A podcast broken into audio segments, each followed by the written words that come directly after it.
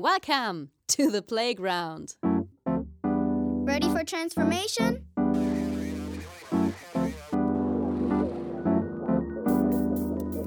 Modcast, the Masters of Transformation podcast. Who says that doesn't work? And here is your host, Ingo Stoll. Hallo und herzlich willkommen zu einer neuen Ausgabe des Modcast, des Audiomagazins für Transformation. Ich bin Ingo Stoll und ich freue mich sehr, dass ihr wieder dabei seid. Und noch mehr freue ich mich über eine echte Premiere. Es ist nämlich das erste Mal in über fünf Jahren Modcast, dass wir einen Gast hier erneut begrüßen dürfen. Geheimdienstanalyst Marc Torben Hofmann hat uns bereits in Folge 35 den geheimen Schlüssel der Veränderung und die positive Kraft des Überzeugens gelehrt. Heute schauen wir gemeinsam auf die dunkle Seite der Macht. Es geht um Psychopathen und Narzissten im Management. Wie ihr sie erkennt, wie ihr sie enttarnt und wie ihr euch schützen könnt. Dabei wünsche ich euch viel Vergnügen. Hey, bevor es losgeht, ein kurzer Dank an unseren Partner Haufe. Haufe hat über 80 Jahre Erfahrung mit Transformation und unterstützt Menschen wirksam dabei, Veränderungen in Organisationen zu meistern. Mit ihrer Geschichte und ihren integrierten Lösungen sind sie echte Masters of Transformation. Wenn du dich für Veränderungen in Organisationen interessierst, dann melde dich jetzt kostenlos im neuen New Management Portal von Haufe an. Unter newmanagement.haufe.de findest du wertvolle Impulse rund um New Work und inspirierende Geschichten über Veränderung und das Management der Zukunft. newmanagement.haufe.de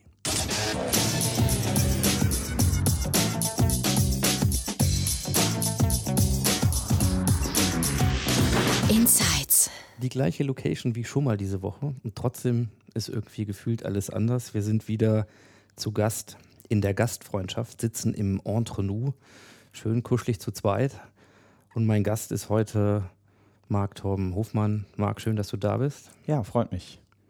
Ich wollte gerade sagen, naja, heute hängt der Himmel voller Wolken und es regnet und so weiter. Und dann gucke ich raus und stelle fest, nö, die Sonne kommt raus. Also es sind nicht 32 Grad wie beim letzten Mal. Ähm, und trotzdem eigentlich auch ein schöner, schöner Anlass, sich hier einzukuscheln. Und wir reden heute über das Arbeiten mit Psychopathen und Narzissten. Und ich kann ernsthaft behaupten, ich habe mich selten so gefreut, auf ein so vermeintlich unsympathisches Thema zu, spre Ja. zu sprechen zu kommen. So. Ja, und der Hauptgrund ist neben der Neugier natürlich eine ganz, eine ganz echte Besonderheit, nämlich du bist der allererste Gast hier im Modcast, der wiederkommt, der in über fünfeinhalb Jahren tatsächlich zum zweiten Mal hier sich Zeit nimmt, mit uns zu reden. Und das ist eine waschechte Premiere. Ja, es ehrt mich auch. Es freut mich, nochmal hier zu sein, ja. Ja. Und dafür gibt es einen guten Grund, dass wir das machen. Und zwar, ich sag kurz mal äh, vielleicht ein bisschen was zur Vorgeschichte. Vor allen Dingen, wenn ihr den Modcast Nummer 35 aus dem Januar 2017, wo wir nämlich unser erstes Gespräch geführt haben, wenn ihr das nicht kennt. Ähm, wir haben damals gesprochen über die Psychologie des Überzeugens und äh, die positiven Möglichkeiten, diese Prinzipien, diese fundamentalen Prinzipien zu nutzen für Veränderungen. So. Und in diesem ganzen Kontext haben wir auch schon viel über dich gesprochen und auch über deine Rolle und deine Profession als Profiler. Und heute möchte ich gerne ein Fortsetzungsgespräch führen, das heißt, äh, der Versuchung widerstehen, diese Dinge zu doppeln, denn bei dir hat sich ja auch eine ganze Menge entwickelt seitdem. Wir alle entwickeln uns weiter, so natürlich auch du und darüber möchten wir heute reden. Also deswegen als kurz Vorbemerkung. Wenn ihr das komplette Bild haben wollt und die Folge 35 nicht gehört habt oder schon lange nicht mehr gehört habt, wenn es die erste Viertelstunde ist, schaltet da mal rein, hört euch das an, dann könnt ihr quasi nahtlos jetzt anknüpfen, so wie wir das hier auch tun. So, das genug der Vorrede. Ähm, kommen wir mal zu unserem Thema. Arbeiten mit Psychopathen und Narzissten. Ähm, ich schlag mal ein für die, die dich nicht kennen, mit dem, was du über dich heute sagst, nämlich das, was du machst. Ja? Äh, Du bist Kriminal- und Geheimdienstanalyst. So. Genau. Und bevor wir das jetzt kurz mal auflösen, möchte ich nur für euch, die ihr das jetzt hört, mal kurz äh, die Chance nutzen zu sagen, macht mal die Augen zu, ja, wenn ihr nicht gerade Auto fahrt, und überlegt mal, was für Bilder euch zu einem Kriminal- und Geheimdienstanalysten durch den Kopf gehen. Ja, und was ihr da denkt, was ihr da seht. Ähm, ja, diese Bilder. Und jetzt frage ich dich mal, was machst du wirklich? Ja. Ich denke mal, viele der Bilder, die hochgekommen sind, sind Bilder von, sagen wir mal, Profiling Paris, CSI Miami und vielen der äh, Crime-Sendungen. Es ist ja interessant, dass FBI und CIA für fast jeden auf der Welt sogar ein Begriff sind. Jeder hat eine Vorstellung, wie so ein FBI-Agent aussieht und was der so macht, obwohl keiner jemals eigentlich im echten Leben mit einem äh, gesprochen hat. Dasselbe Phänomen, wir alle haben eine klare Vorstellung davon, wie eine Highschool-Party in den USA abläuft, welche Farbe die Becher haben etc., ohne dass wir je auf einer Highschool-Party in den USA möglicherweise waren. Natürlich prägen Serien und Filme und Fernsehen maßgeblich unser Bild davon, wie es aussieht. In der Realität ist einiges anders. Zum einen verwende ich heute, das ist schon mal die erste Veränderung, deutlich lieber das Wort Kriminal- und Geheimdienstanalyst als das Wort Profiler, obwohl es quasi in vielerlei Hinsicht Synonyme sind. Aber das Wort Analyst, da steckt das Wort Analyse drin. Und Analyse weckt die Assoziation von Daten und Arbeit. Und Daten und Arbeit kommt dem Profiling weit näher als das Wort Profiling. Das erinnert nämlich intuitiv eher an äh, Intuition und dass man, dass man intuitiv an den Tatort kommt und weiß, ähm, was los ist. Eine Sache, die ich da nur nennen kann, die Geheimdienste und auch insbesondere die CIA verwendet im Moment immer das Akronym NINO. Und NINO steht für Nothing In, Nothing Out. Also wenn man keine Daten reingibt, kommen auch keine Daten raus. Und genau dasselbe gilt bei äh, Kriminal- und Geheimdienstanalyse auch. Wenn man keine Daten reingibt, kommen auch keine Daten raus. Also es ist keine Magie und keine Intuition, sondern ich muss sehr genau wissen, was und in welcher Reihenfolge etwas passiert ist, um daraus möglicherweise gewisse Wahrscheinlichkeitsaussagen äh, abzuleiten. Ja, also wenn mir jemand einfach sagt, ein Mord ist passiert, das ist die einzige Aussage, die ich machen kann, ist, ja, es wird wohl irgendein Täter oder irgendeine Täterin gewesen sein. Also ich muss wissen, was passiert ist und was jemand getan oder unterlassen hat. Und nur dann kann man mit gewisser Wahrscheinlichkeit bestimmte Profile ableiten. Und das gilt übrigens im Unternehmenskontext genauso zum Thema Menschenkenntnis. Nein, es reicht nicht eine zweisekündige Begegnung, sondern ich brauche schon ein bisschen Daten. Nothing in, nothing out ich muss ein bisschen Informationen über Menschen haben, um gewisse Einschätzungen zu machen. Also auch zum Thema Psychopathen erkennen. Ich erkenne das auch nicht in den ersten zwei Sekunden, sondern muss schon ein bisschen Informationen zu der Person haben, definitiv. Mhm. Jetzt mache ich einen kleinen Sidestep, damit man das ein bisschen einordnen kann. Also, entweder habt ihr jetzt schon mal aus der Folge 35 die erste Viertelstunde gehört oder auch nicht. Für die, die das gerade nicht machen und trotzdem sagen, ach, ich stürze mich mal rein hier, in ganz kurz und knapp. Du bist jetzt wie alt? 27. Wo hast du deine Ausbildung für diese Profession gemacht? In den USA, in äh, Washington, D.C., Texas, Indiana Indianapolis und Florida. Kann das jeder machen?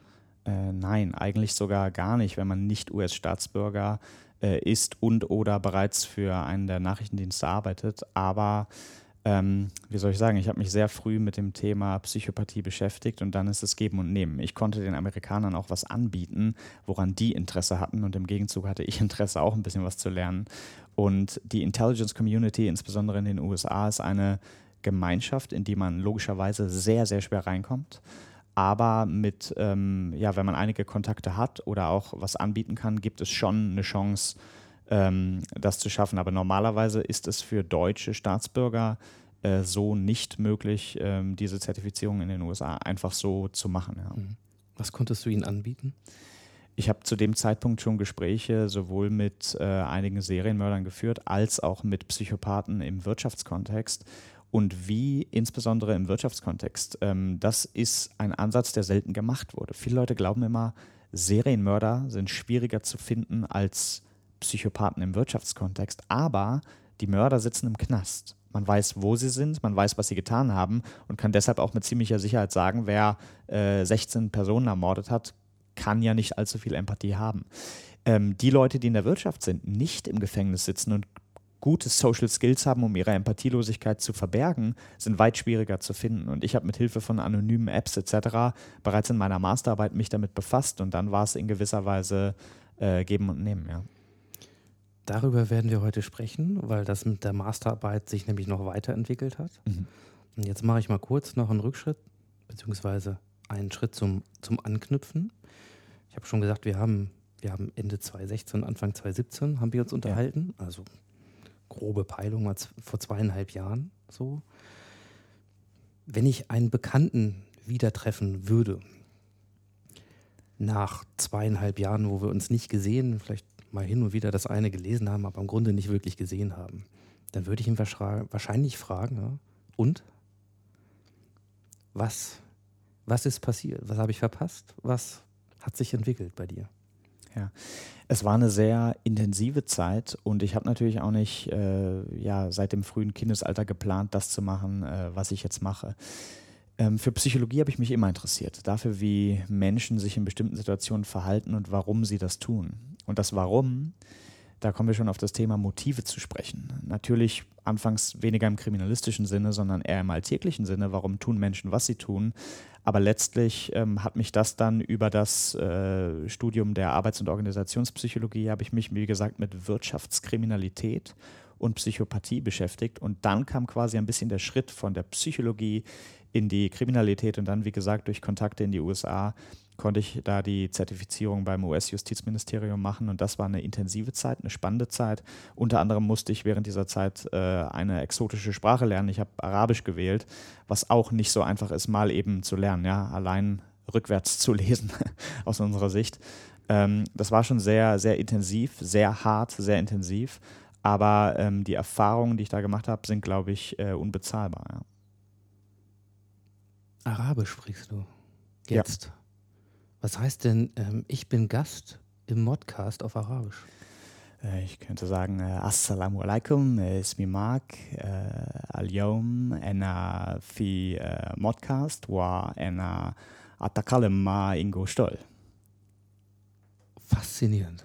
Ich glaube, das, das hat hier noch keiner gesagt ja, genau, es ist immer noch, es ist sehr, sehr äh, schwierig und ich bin eigentlich immer noch, äh, sehe mich immer noch als Anfänger, jetzt mal unabhängig von A1, äh, A2, B1 und wie das alles heißt. Aber die Sprache ist sehr schwer zu durchdringen, äh, weil man allein sehr lange braucht, um überhaupt die Schrift ähm, äh, lesen zu können und äh, sich damit zu befassen. Aber auch da habe ich, habe ich unheimlich viel gelernt. Also nur mal so am Rande, was mich unfassbar inspiriert hat. Es gibt im Arabischen kein Wort für haben. Es gibt kein Wort für sein. Da denkt man erstmal als Deutscher, wie zur Hölle kann eine Sprache funktionieren ohne haben und sein. Jetzt werden Leute, die Arabisch sprechen, sagen, doch, es gibt ein Wort für haben, stimmt, aber nicht in dem Sinne, wie wir es verwenden. Ich will nur mal ein Beispiel geben. Wir sagen in Deutschland, ähm, ich habe Hunger, ich habe Durst, ich habe ein Problem, ich habe ein Feuerzeug, ich habe ein Auto, ich habe eine Partnerin, ich habe einen Freund. Haben ist für uns ein sehr universelles Wort, obwohl wir damit sehr verschiedene Dinge meinen. Nur mal als Beispiel. Wenn ich sage, ich habe ein Auto, meine ich damit Besitz. Ich besitze ein Auto. So könnte man es übersetzen. Wenn ich sage, ich habe einen Freund, meine ich damit nicht Besitz. Ich würde, niemand würde je sagen, ich besitze einen Freund. Das ist unüblich, sondern wir meinen damit eher eine emotionale Verbundenheit. Und wenn ich sage, ich habe ein Feuerzeug oder wenn jemand mich fragt, hast du ein Feuerzeug, meinen wir damit in Wahrheit auch nicht Besitz, sondern ob wir es dabei haben. Ja? Wenn mich jemand fragt, hast du ein Feuerzeug und ich sage ja zu Hause, dann ist es ja nicht die Antwort, die die Person hören will. Das heißt, wir benutzen das Wort haben für besitzen, dabei haben, Gefühle, emotionale Verbundenheit.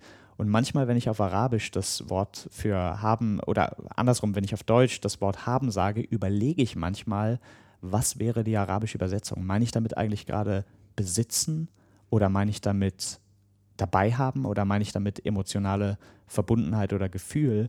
Und das ist auch einer dieser Punkte. Ich glaube, man muss manchmal neue Erfahrungen machen, radikal neue Erfahrungen, um etwas über, ich habe mehr über die deutsche Sprache gelernt beim Arabisch lernen als über vieles andere. Und das hätte ich nicht gedacht, aber ich glaube, das sind so Dinge, man lernt nur etwas über das eigene Denken oder die eigenen Frames und Denkmuster, die man auch jeden Tag hat, wenn man mal radikal was Neues lernt. Also ich kann nur jedem empfehlen, mal Russisch, Chinesisch oder Arabisch, eine Sprache mit komplett anderem Schriftsystem, die einfach mal gar nichts mit uns zu tun hat. Ich glaube, Englisch oder Französisch lernen ist bei weitem nicht so inspirierend wie Arabisch oder Chinesisch lernen, weil man einfach mal komplett den eigenen Frame ähm, verlässt und mal ja, daran arbeitet, ähm, Neues zu lernen. Und das hat, allein das war unfassbar inspirierend, ja. Das kann ich mir sehr gut vorstellen. Und ich verdanke dir, das ist mir aber erst äh, sehr viel später äh, wieder aufgefallen, tatsächlich auch schon mal den ersten Hinweis auf im Chinesischen zum Beispiel ein Schriftzeichen, nämlich das Zeichen Ting, Ja. das für Zuhören steht. Das hast du äh, in unserem Gespräch damals auch erklärt, das nämlich äh, weit über das akustische Hören hinausgeht, aus verschiedenen Komponenten besteht. Ähm, und das habe ich erst später wiederfinden dürfen im Rahmen dieser Audiografie-Auseinandersetzung mit dem Zuhören. Ähm, was man halt hört und was hängen bleibt, ähm, ist das eine. Aber auch da habe ich schon gemerkt, dass es sehr spannend ist, mal aus einer anderen Perspektive zu schauen. Und es ist ja ein Stück weit auch ja etwas, was du nicht nur da machst, sondern so grundsätzlich tust. Wenn du dich ja mit jetzt im Wirtschaftskontext als Analyst Mhm. mit all dem Wissen, was du über diese Zeit erworben hast, mit dem, was du aber auch, was dich überhaupt schon dahin gebracht hat, deine eigene Neugier, ähm, mit, mit Persönlichkeiten auseinandersetzt, die, das unterstelle ich jetzt mal, vermeintlich völlig anders ticken, um das mal salopp zu sagen, als du selbst, ähm, dann ist das ja tatsächlich auch so ein Sprung in so eine ganz, ganz andere Perspektive und in das Verstehen oder Erkennen von Mustern. Ähm, ich bleibe noch mal ganz kurz bei der Entwicklung. Mhm. Wo hat denn das eigentlich angefangen? Also weißt du noch, was du mal werden wolltest, als du irgendwie klein warst? Äh, Meeresbiologe, genau. Und dann habe ich festgestellt, dass mich Fische doch nicht so sehr interessieren, wie, äh, wie mich Menschen interessieren. Genau, ich habe in die Freundschaftsbücher immer Meeresbiologe geschrieben, aber das hat relativ schnell aufgehört. Das war vielleicht im Alter von sechs oder sieben, aber eigentlich nur, weil ich Delfine und Wale äh, erstmal faszinierende Tiere fand. Aber als ich dann festgestellt habe, dass Meeresbiologie sich auch maßgeblich mit der Erforschung von Wattwürmern beschäftigt, äh, war es dann doch nicht mehr ähm, ganz so interessant. Nein, Menschenkenntnis war schon das, was immer da war, obwohl das natürlich jetzt auch ähm, rückblickend gesprochen ist. Ja, als Sechsjähriger ähm, hatte ich keinen Berufswunsch, der in diese Richtung gezeigt hat. Wenn ich aber jetzt zurückblicke aus heutiger Perspektive und überlege, ob ich schon damals Dinge erkannt habe, ähm, die in die Richtung gezeigt haben, dann definitiv. Ich erinnere mich an kleinere Situationen, zum Beispiel, das ist mein, mein Lieblingsbeispiel, weil mir das in, in transparenter Erinnerung ist. Ich habe in der Eisdiele sozusagen immer mir die Leute, die vor mir in der Schlange stehen, angeschaut und habe für mich geraten, um die Langeweile zu überbrücken, was sie wahrscheinlich bestellen werden. Denn jemand, der zweimal Vanille bestellt, ist im Schnitt und mit gewisser Wahrscheinlichkeit ein bisschen anderer Typ als jemand, der Schlumpf und Malaga bestellt. Ja, es gibt ja Leute, die immer bei ihren sicheren Sorten bleiben. Es gibt Leute, die probieren, das Erlebnis zu maximieren. Ja, das, was man in der Psychologie wahrscheinlich Need for Excitement nennt. Die sitzen vor, stehen vor der, vor der Eistruhe, sehen die 21 Sorten, die zur Wahl stehen und nehmen einfach das Absurdeste, was es gibt. Da kommen dann immer Bestellungen wie Snickers, Bounty und Schlumpf oder die einfach die, die, die scannen das äh, Sortiment und nehmen die absurdeste Sorte, die sie finden können. Und ähm, es ist schon interessant, dass, äh, ja, das ist einfach eben, äh, mal ganz hart gesagt, war es Profiling. Du schaust dir Persönlichkeits, äh, anhand von äußeren Merkmalen probierst du wahrscheinliche Handlungen vorherzusagen. Das habe ich als Sechsjähriger nicht so gesehen, aber wenn du mich jetzt fragst, ob es Hinweise gab, dann, dann sage ich, es war schon immer ein Interesse für, für diese Themen da, ohne zu wissen, äh, wo es mal hinführen wird. Was sagt das über jemanden, der Schlumpf und Malaga bestellt? Ja, äh, wie ich schon gesagt habe, da scheint zumindest eine gewisse, ein gewisses Need for Excitement, also ein, ein Stimulationsbedürfnis äh, definitiv da zu sein. Ich würde das aber nicht überinterpretieren, denn ich merke manchmal bei, gerade bei Unternehmen, die Tendenz, dass genau solche Menschen lieben simple Modelle. Das merke ich jedes Mal, wenn ich auch zum Thema Profiling Vorträge, Seminare oder Beratungen gebe. Die Leute wollen simple Modelle. Die Leute wollen so etwas hören wie, es gibt drei Typen. Und dann wollen sie, dass man das klar sozusagen abgrenzt. Und ich halte es für gefährlich und grob fahrlässig, Menschen auf diese Art zu unterteilen. Aber genau das passiert oft. Und ich sage dir, wenn ich das das Vanilla Profiling System nennen würde, könnte ich damit eine ganze Menge Geld verdienen, weil Leute manchmal diese simplen Lösungen auch haben wollen. Wenn ich sagen würde, hier, wer Vanille bestellt, ist ein konservativer Typ mit konservativem Führungsstil. Wer Schlumpf bestellt, ist ein Innovator, jemand, der vorangeht und jemand, der Himbeernuss bestellt, ist in der Mitte zwischen den beiden.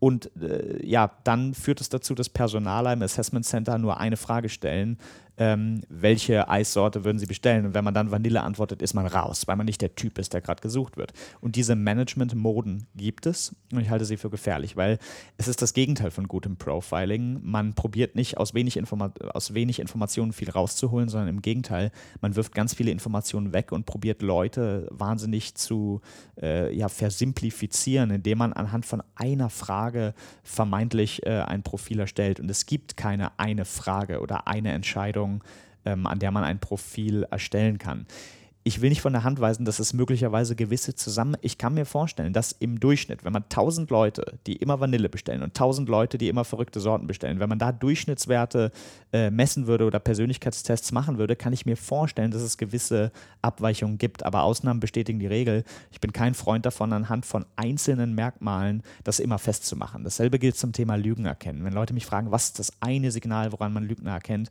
dann ist leider schon die Frage falsch.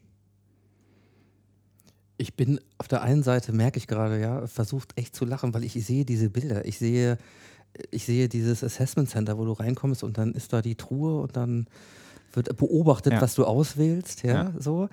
Und auf der anderen Seite bleibt es mir im Halse stecken, weil es tatsächlich genau mit dem Effekt, den du gerade beschreibst, in der Praxis ganz häufig so läuft. Ja. Und es hängen dann Karrieren da dran. Fertig. Ja, ja. Absolut. Und das mit dem Eis war ein ausgedachtes Beispiel, ähm, aber so Fragen wie beispielsweise in einem Rudel, äh, in der Steinzeit in, in einem Rudel, welche Rolle siehst du?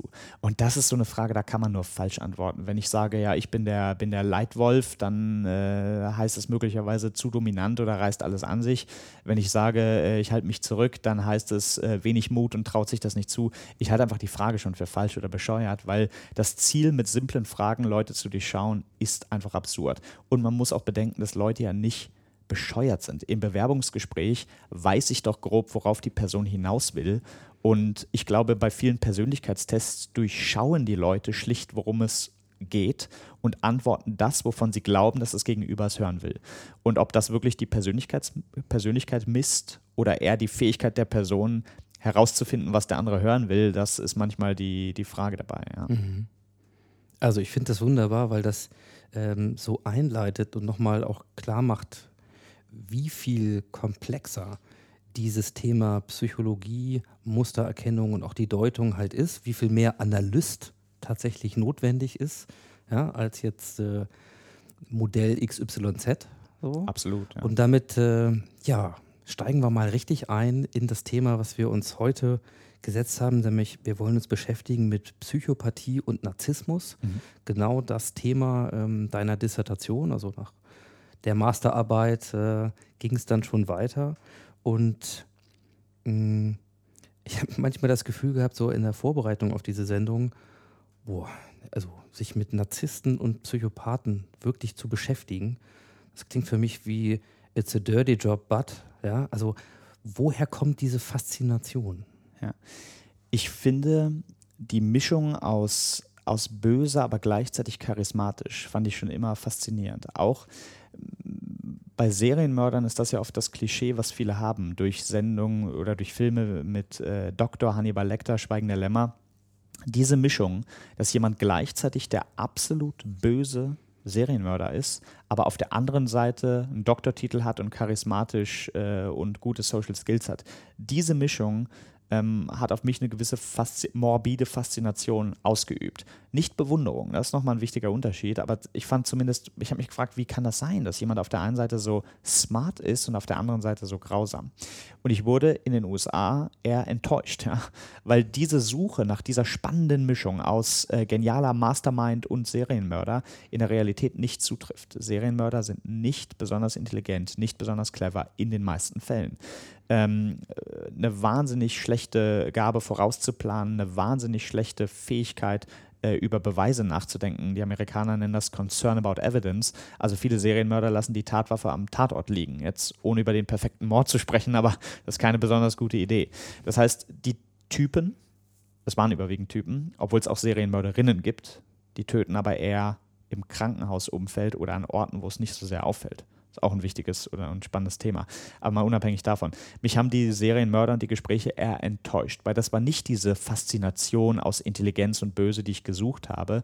Und ich habe relativ schnell festgestellt, dass die, die cleveren Psychopathen, die dasselbe Persönlichkeitsprofil haben, die befriedigen aber das Motiv anders. Ich formuliere es immer simpel gesagt so. Jemand, der sag ich mal, sinngemäß im Ghetto äh, aufgewachsen ist und in seinem ganzen Leben nie Erfolg hatte bei Frauen, nie Erfolg hatte im Job, nie Erfolg hatte in irgendwas. Diese Person braucht quasi, um ein Machtbedürfnis zu befriedigen, braucht die Person ein Messer in der Hand. Das heißt, das Messer ist quasi der Mittel, der, das, der Modus operandi, um dieses, um einmal in seinem jämmerlichen Leben ein Machtgefühl über einen Menschen auszuüben. Und Leute, die in Harvard studiert haben, finden im Leben einen anderen Weg, dasselbe Machtbedürfnis zu stillen, ohne aber Leuten ein Messer an die Kehle zu halten, sondern die leben das eher in der Führung aus. Ja? Und Psychopathie und Narzissmus im Top-Management, ähm, ich habe gemerkt, dass da die, dieser Dr. Hannibal Lecter ist ein, Mythos, ein Mythos. Serienmörder plus Doktor, diese Mischung ja, Ausnahmen bestätigen die Regel. Irgendwann auf der Welt wird es wohl mal einen Fall gegeben haben. Und dann stürzen sich alle Medien drauf. Aber das ist nicht das typische Profil. Die intelligenten, die cleveren Psychopathen gehen in die Wirtschaft. Und das war dann quasi Phase 2 meines, meines, persönlichen, äh, meines persönlichen Projektes oder Wissensdurstes in diesem Bereich. Ich wollte die cleveren Psychopathen finden und mir war klar, dass ich die in der Wirtschaft suchen muss. Und ja, das ist eine, eine spannende Reise geworden.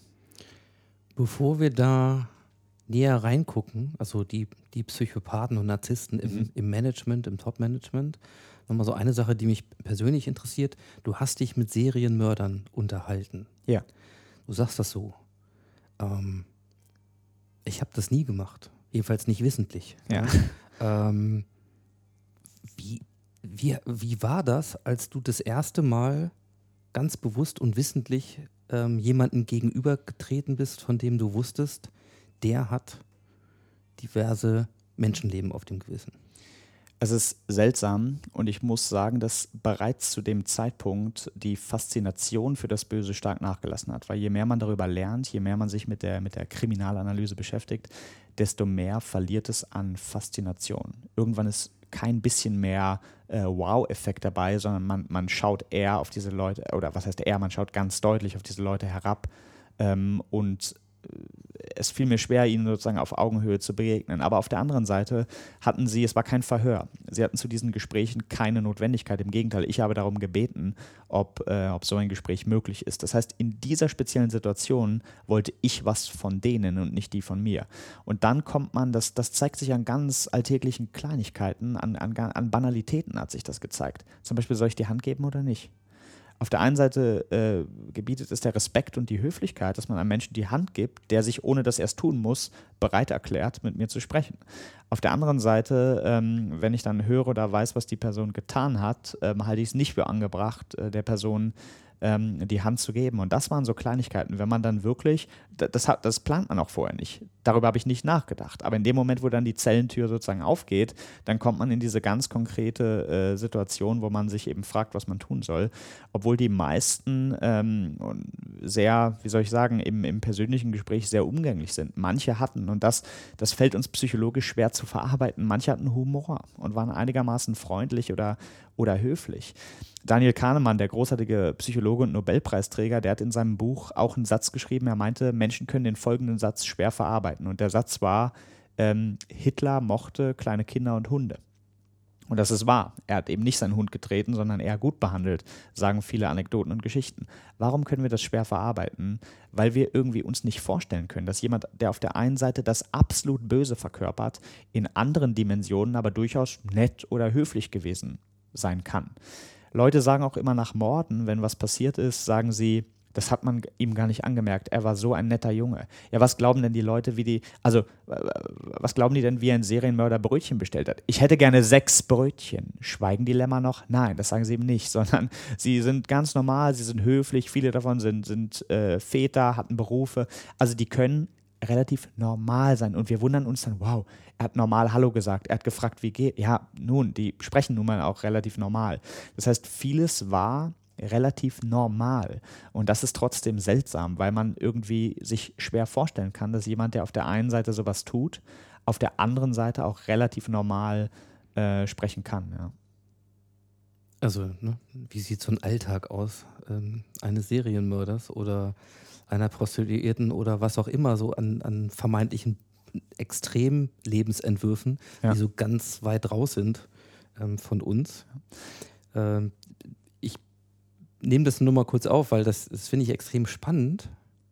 Und trotzdem ist es ja so, dass wir alle schon auch Psychopathen begegnet sind. Wahrscheinlich nicht unbedingt Mördern, aber wenn, haben wir es wahrscheinlich auch nicht unbedingt gemerkt. Will ich jedenfalls mal hoffen hier. Doch die Mordaufklärungsrate ist schon sehr, sehr hoch und Serienmörder sind sehr, sehr selten. Ähm, deswegen ist die Wahrscheinlichkeit, einem Serienmörder äh, begegnet zu sein, zumindest in Deutschland, Mhm. ist äh, sehr unwahrscheinlich. Die Wahrscheinlichkeit, einem Psychopathen begegnet zu sein, da ist die Antwort fast täglich. Ein Prozent ähm, nach aktueller, so wie man aktuell Psychopathie misst und auch diagnostiziert, zählt ein Prozent der Normalbevölkerung ähm, äh, zählt in diese Kategorie. Das bedeutet, wenn wir 800 Kontakte auf äh, LinkedIn sag ich mal, im Schnitt haben, dann sind acht dabei. Die häufen sich aber in bestimmten Branchen oder Positionen. Das heißt, wenn jetzt, und ich würde mal behaupten, viele der Zuhörer sind eher auch im Business, vielleicht Führungskontext unterwegs. Und da würde ich sagen, bei deren 800 Kontakten äh, ist die Quote, also beispielsweise unter, unter Führungskräften und im Management, äh, kumuliert sich das auf auf ungefähr äh, drei bis sechs Prozent.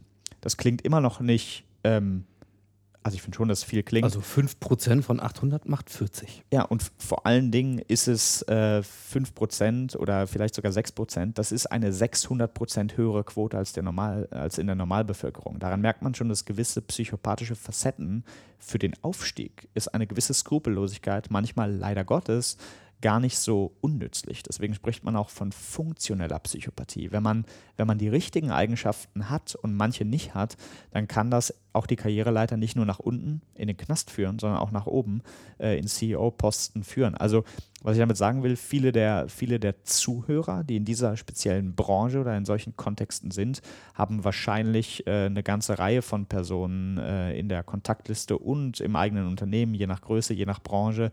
Das heißt, die Wahrscheinlichkeit täglich oder zumindest wöchentlich sogar mit welchen zu sprechen, ist ziemlich groß. Nur äh, erkennt man das von außen nicht. Da kommen wir ja gleich ein bisschen dazu, vielleicht mal Ja. zu gucken, woran erkennt man dann das.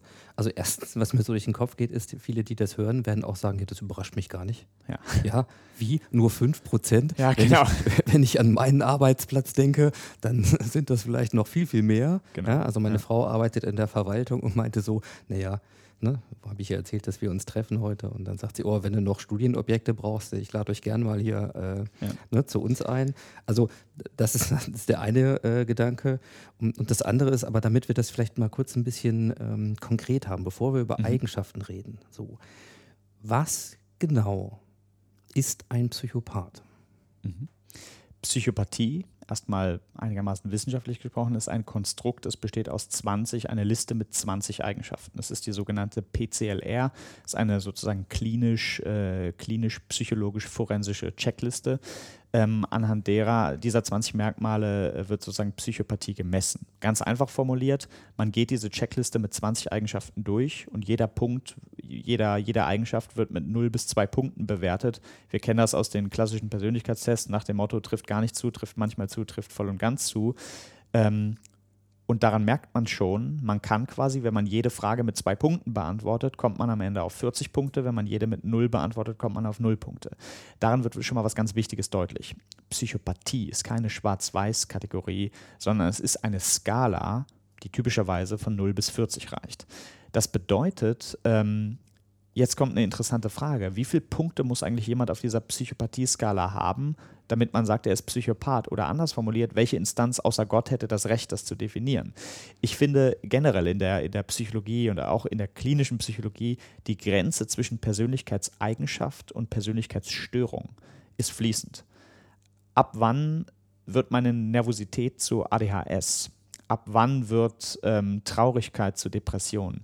Ich finde, dass manchmal die Übergänge zwischen Persönlichkeitseigenschaften und Störungen fließend sind. Bei Psychopathie ist es ähnlich. Was ich damit sagen will, ist, wir alle sind nicht unbedingt eine Null auf der Psychopathie-Skala. Ja? Wir können ja spaßhalber im Nachhinein mal äh, die Liste äh, durchgehen und ich sage, mein oder dein Score ist auch nicht bei Null. Das heißt, die Frage ist ein bisschen, wo man die Grenze zieht. Das Erste, was man also sagen kann, Psychopathie ist ein mehrdimensionales Kontinuum, eine Skala, in der es auch jede Menge Graustufen gibt. Ja? Und jetzt ist die Frage, was sind die wichtigsten Eigenschaften oder was sind quasi die Must-Haves? Weil es ist eine, eine, Liste mit 20 Punkten. Also, welche sind denn so die Kernmerkmale? Ich würde sagen, es sind drei bis vier. Und das ist erstens Empathielosigkeit. Zweitens ein flaches Gefühlsleben. Drittens eine ausgesprochene Gewissenlosigkeit. Und viertens manipulatives Verhalten. Aber insbesondere diese emotionale Komponente ich finde folgende Metapher wunderbar und das habe ich aus eigener Erfahrung gemerkt. Mit Psychopathen über Gefühle zu sprechen, ist wie mit Blinden über Farben zu sprechen. Die haben teilweise auswendig gelernt, was die Worte bedeuten. Also, ich kann ja durchaus einem Blinden, der von Geburt an blind ist, kann ich erklären, hör zu, der Himmel ist blau, die Sonne ist gelb, das Gras ist grün. Wenn man ihn dann fragt, welche Farbe hat das Gras, sagt er grün. Welche Farbe hat die Sonne, gelb. Er kann die Worte sagen, aber er versteht die Melodie nicht, er versteht die Bedeutung der Worte nicht. Psychopathen lernen in gewisser Weise manche Gefühle wie Vokabeln auswendig. Das heißt, die merken in einem frühen Kindesalter, leider Gottes ist Psychopathie schon ab einem sehr frühen Kindesalter erkennbar. Sie kommt nicht wie eine Grippe, sage ich mal, es ist keine Krankheit, die man, also du kannst jetzt nicht sagen, Schatz hat mich in Hannover mit äh, schwerer Psychopathie angesteckt. Es ist nichts, was kommt, aber es ist auch nichts, was geht. Es gilt zurzeit als nicht äh, therapierbar, überwiegend deswegen, weil Psychopathen keinen Leidensdruck haben. Denen geht es bestens, ja. Die sind empathielos, kalt, manipulativ, aber sehen selber überhaupt kein Problem. Ich formuliere es immer so: andere leiden möglicherweise an Psychopathen. Aber Psychopathen leiden selber nicht an Psychopathie. Genauso wenig wie Narzissten. Narzissten äh, haben auch in den allermeisten Fällen keinen Leidensdruck. Sie sind halt egoistisch, egozentrisch und machen eine Menge Selfies, aber sehen selber keine Probleme bei, ähm, bei sich selbst. Ja. Das heißt, Psychopathie ist ein sozusagen sehr facettenreiches äh, Persönlichkeitskonstrukt ähm, oder Persönlichkeitsstörungen, wie auch immer man es nennen will. Und die Eigenschaften sind vielfältig. Ich glaube aber, dass diese ausgesprochene Blindheit für Gefühle ist schon ganz bezeichnend. Ja, wir können vielleicht, wenn ich später mal ein paar Ausschnitte aus Interviews äh, vorlesen oder zitieren soll, die ja alle transkribiert wurden, ähm, es ist schon interessant. Manche haben mir im Interview gesagt, ich habe gefragt, hast du schon mal Trauer oder Liebe oder sonstiges gespürt? Und die Antwort war ja, habe ich alles schon gespürt. Das hat mich gewundert, weil nichts in dem Gespräch hat darauf hingedeutet, dass irgendwelche tiefgreifenden Gefühle da sind. Dann habe ich gesagt, okay, definier doch mal, was Liebe ist. Und dann ist es erstaunlich, wie gestandene Manager oder erwachsene Leute, die vorher absolut rhetorisch super waren, ins Straucheln kommen und diese simple Frage nicht beantworten können. Nicht einer meiner Probanden, und ich habe die Frage jedes Mal gestellt, konnte mir den Unterschied zwischen Glück und Liebe erklären. Ja, es mag für uns alle schwierig sein, das genau abzugrenzen oder zu definieren, aber ich würde schon sagen, zwischen Freundschaft und Liebe oder zwischen Glück und Liebe um nochmal bei dem Beispiel mit dem Blinden zu bleiben, die haben quasi auswendig gelernt, so wie der Blinde gelernt hat, Himmel blau, Sonne gelb, Gras grün, das hat er gelernt. Aber fragen Sie dann mal, was bedeutet Ockergrün oder was ist Türkis? Diese Feinschattierungen sind für die vollkommen äh, intransparent, dafür haben sie keine Antwort gelernt. Und wenn man fragt, was ist der Unterschied zwischen Hass und Ekel? Was ist der Unterschied zwischen Wut und Verachtung? Da wird die Luft dünn, weil sie für diese Feinschattierung menschlicher Emotionen keine, keine Antwort parat haben und es nicht tiefgreifend verstehen können. Also das war äh, ein ganzer Block von Dingen. Also ähm, vielleicht zwei, bitte so eine kurze Antwort nur so zur Einordnung. Ja. Ja, ich verstanden, was du gesagt hast. Wie wird es dann normalerweise in der Praxis definiert? Das heißt, von diesen 0 bis 40 Punkten auf dieser Psychopathie-Skala. Ja ab wann spricht man gemeinhin von einem Psychopathen? 25. Mhm. Okay. So, ich habe in der Vorbereitung, ne, nur so hier als Frage für mich auch schon gesagt, ne, wie viel von, von einem Psychopathen steckt eigentlich in mir? Jetzt haben wir bei dir schon gehört. Äh, immer etwas, ohne jetzt zu wissen, wo ja. es genau ist, wahrscheinlich an Eigenschaften. Wir kommen zu diesen Eigenschaften, äh, ja. sicherlich äh, gleich nochmal. Ich würde dich tatsächlich jetzt bitten, vielleicht aus deinen Interviews, ja. die du Jetzt äh, nicht mit Serienmördern, sondern im, im Wirtschaftskontext. Also Ja. es geht jetzt um Manager, Top-Manager. Äh, ähm, Zum Teil teilweise auch sozusagen kleinere und mittlere, mittelgroße Unternehmen. Nicht immer, wenn wir, wenn wir Top-Manager hören, denken wir immer sozusagen an die äh, ja, Top 30 DAX-Unternehmen. Und es waren nicht immer die, aber es waren teilweise, ich sag mal so, vom, vom Feuerwehrmann bis zum Anwalt, vom Geschäftsführer eines mittelständischen Unternehmens bis hin zu einer Leiterin eines Escort-Betriebes, war äh, alles dabei von Personen, die ja interessante äh, Aufgaben und Berufe haben. ähm, da möchte ich bitten, gleich mal tatsächlich ein paar Sachen vorzulesen. Ja, gerne. Kurz vorweg, wie viele dieser Interviews hast du bislang geführt? Also insgesamt ähm, habe ich ungefähr 18 Gespräche geführt und davon bislang 10 auch sozusagen vollständig transkribiert, ausgewertet und so weiter. Und manche äh, davon waren auch off-Record. Ja, also manche Gespräche mit Serienmördern. Ich hatte einfach die Chance, das sozusagen relativ spontan in der Situation zu machen, ohne dass ich jetzt mit Aufnahmegerät und ähm, äh, da war und alles transkribieren konnte. Mhm. Aber natürlich hat das trotzdem äh, in meine Erfahrung reingespielt und es waren, also manche Sätze, die ich nicht aufgezeichnet habe, werde ich trotzdem nie vergessen können. Das äh, glaube ich sofort. Wie bist du denn an diese Leute gekommen? Ich, meine, ich stelle mir das mal so vor, Ja. man geht da irgendwie los und macht so einen öffentlichen Aufruf und sagt, äh, guten Tag hier, ähm, Sie haben ja hier ihr- Ihre ganze Führungskraft, toll, Ja. lernen uns jetzt kennen. Äh, wer von Ihnen ist denn Psychopath und hätte denn Lust, mal äh, ein Interview zu machen? Oder, oder wie? Genau, ja.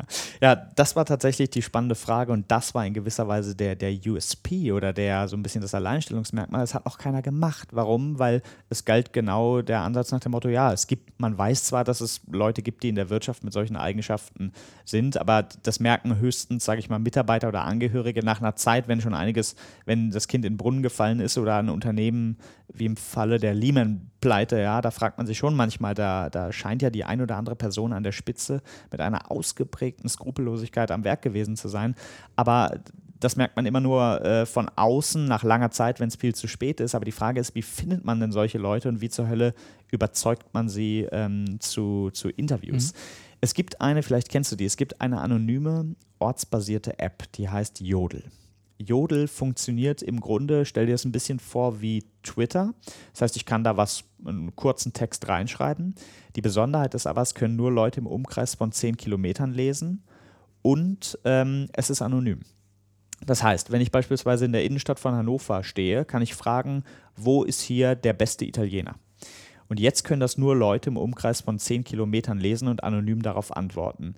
Denn es würde ja keinen Sinn machen bei so einem äh, Jodel wie beispielsweise, wo ist hier das, die, die, der nächste gute Italiener, wo ich eine schöne Pizza jetzt essen kann. Es würde ja keinen Sinn machen, wenn es jemand in Berlin oder Hamburg liest. Das heißt, diese Ortsbasiertheit und Anonymität führt zu einer ganz interessanten Dynamik. Leute schreiben viele nützliche Sachen rein, wie zum Beispiel Leute, achtet darauf, heute ist Marathon, viele Straßen gesperrt. Und das informiert dann alle Leute, die äh, sozusagen akut auch an der Stelle dran sind. Natürlich wird Jodel aber auch für alle möglichen anderen Sachen verwendet. Illegales wird sofort gelöscht oder Leute schreiben es gar nicht erst rein. Aber beispielsweise äh, Beiträge wie ich suche eine Frau für und dann sind der Fantasie keine Grenzen gesetzt, gibt es auch. Leute beichten da alle möglichen Beziehungssünden und was auch immer sie getan oder nicht getan haben.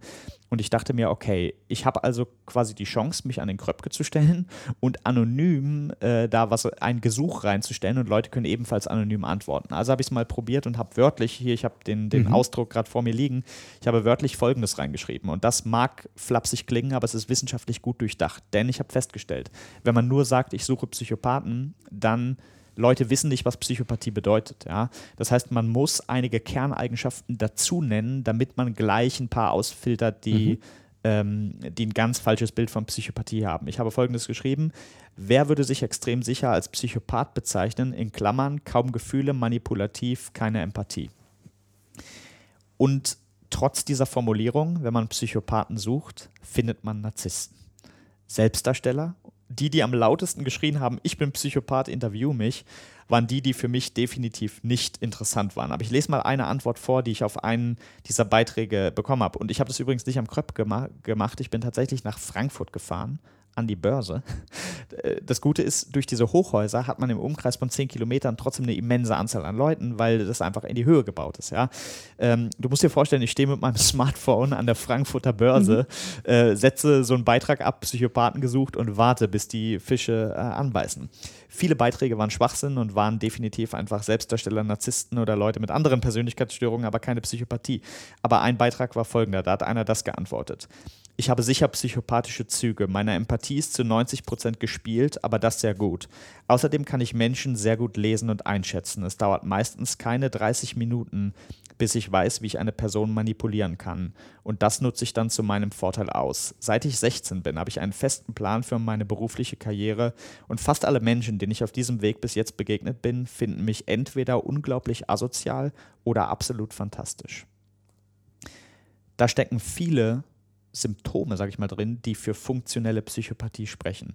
Zum einen kaum Gefühle und manipulativ, zum anderen aber, und das unterscheidet die funktionellen von den Serienmördern, gute Social Skills, feste Pläne für die berufliche Karriere und auch das Merkmal Einige finden mich äh, absolut fantastisch und andere unglaublich asozial. Dieses gespaltene Meinungsbild über eine Person ist eine der Red Flags von Psychopathie. Warum? Weil Psychopathen Schauspieler sind. Und typischerweise kommt das ziemlich genau bei 50 Prozent der Leute kommt das gut an und die schwören auf diese Person. Die halten diese Person für die charismatischste, ehrgeizigste, zielstrebigste und beste Führungskraft, die das Unternehmen jemals gehabt haben wird. Die andere Hälfte berichtet er so Dinge wie seit Tag 1 wusste ich, da stimmt irgendwas nicht. Es ist interessant, dass manche Leute da eine erstaunlich gute Intuition haben, das frühzeitig zu erkennen. Ähm, und das, was diese Person beschrieben hat, Empathielosigkeit, gleichzeitig aber erfolgreich, manipulatives Verhalten, er nutzt das zu seinem Vorteil aus, gespaltenes Meinungsbild, das klang für mich interessant. Und nach solchen Leuten habe ich gesucht und dann habe ich probiert, die aus dieser anonymen App in eine andere anonyme App zu kriegen, um dann mal ebenfalls anonym eine E-Mail-Adresse auszutauschen oder irgendwie mit denen in Kontakt zu treten. Also äh, ich könnte da sozusagen noch äh, wissenschaftlich mehr über die Methodik sagen, aber ganz grob formuliert, ich habe mit einer anonymen App nach Leuten gesucht. Mhm. 80 Prozent oder 90 Prozent der Leute, die sich gemeldet haben, waren entweder Witze oder Schwachsinn oder Leute haben geschrieben, frag mein Ex und wie du schon sagst, ja, wenn man, wenn man sagt, äh, Psychopathen gesucht, sagen alle, ah, mein, mein Ex ist ganz sicher einer. Das sagt witzigerweise jeder. Ähm, und ich glaube, wenn man den Ex-Partner fragen würde, würde er es auch über die andere Person sagen. Also da scheint auch was anderes am Werk zu sein. Aber ich habe auf diese Art tatsächlich einige interessante Personen äh, rausgefiltert, habe sie dann zu anonymen Interviews überzeugt und dann teilweise getroffen oder teilweise mit denen telefoniert. Da waren Personen dabei, die teilweise auch äh, massiv wirtschaftskriminell sind, die mich dann mit russischen E-Mail-Adressen kontaktiert haben und anonym angerufen haben. Also ich habe nicht alle Leute persönlich getroffen. Von mein, ich weiß von keinem meiner Probanden, äh, bis auf ein oder zwei Ausnahmen, aber ich weiß von den meisten der Probanden nicht den Namen. Ich habe gesagt, muss ich nicht wissen. Ich möchte in dem Falle nicht verurteilen und ich werde auch nichts danach an äh, das BKA oder Polizei melden, sondern das ist sozusagen in gewisser Weise mein Quellenschutz, weil ich war in der Rolle nicht als äh, Kriminalanalyst oder Profiler da. Ich war in dem Falle sozusagen in wissenschaftlicher Rolle da. Und da ist es einfach nur meine Aufgabe, zuzuhören und auszuwerten, nicht Leute Dinge mhm. zu verfolgen oder sie zu melden.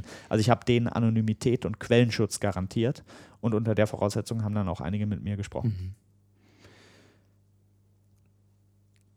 Ich weiß nicht, muss nicht zwangsläufig das äh, die jetzt die Person sein, ne, deren Statement du jetzt gerade vorgelesen hast. Was hast du gehört? Was hast du erfahren?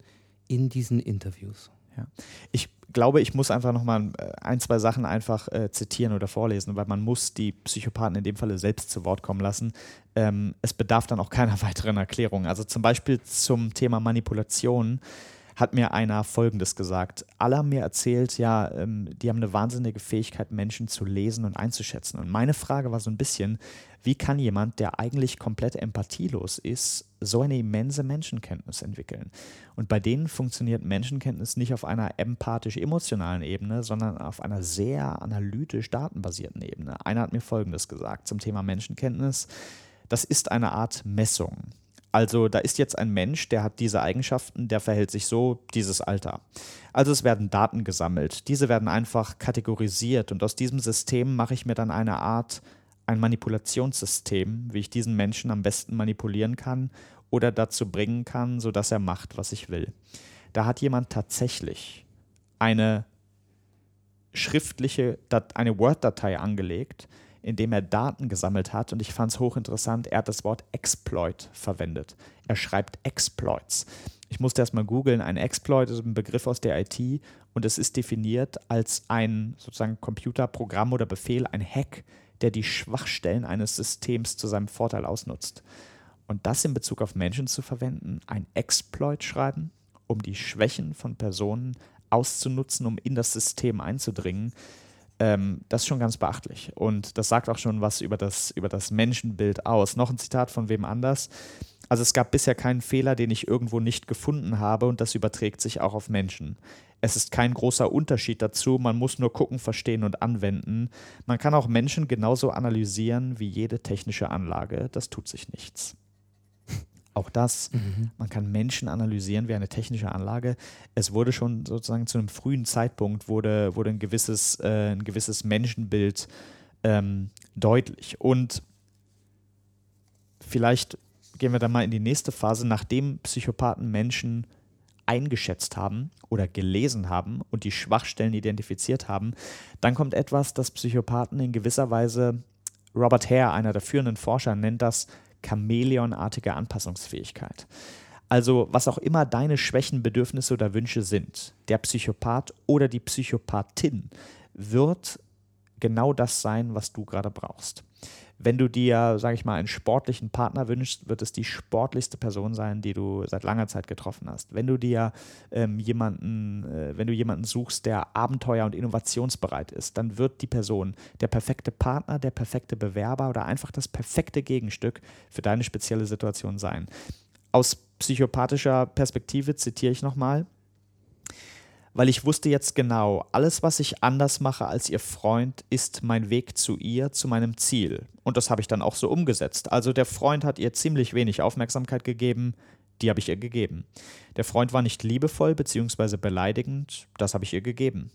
Der Freund kam nicht mit ihren Freunden klar, das habe ich ihr gegeben. Also auch nur gespielt, ich mochte die Freunde von ihr selber nicht, aber ich habe es dann einfach getan, um an mein Ziel zu kommen.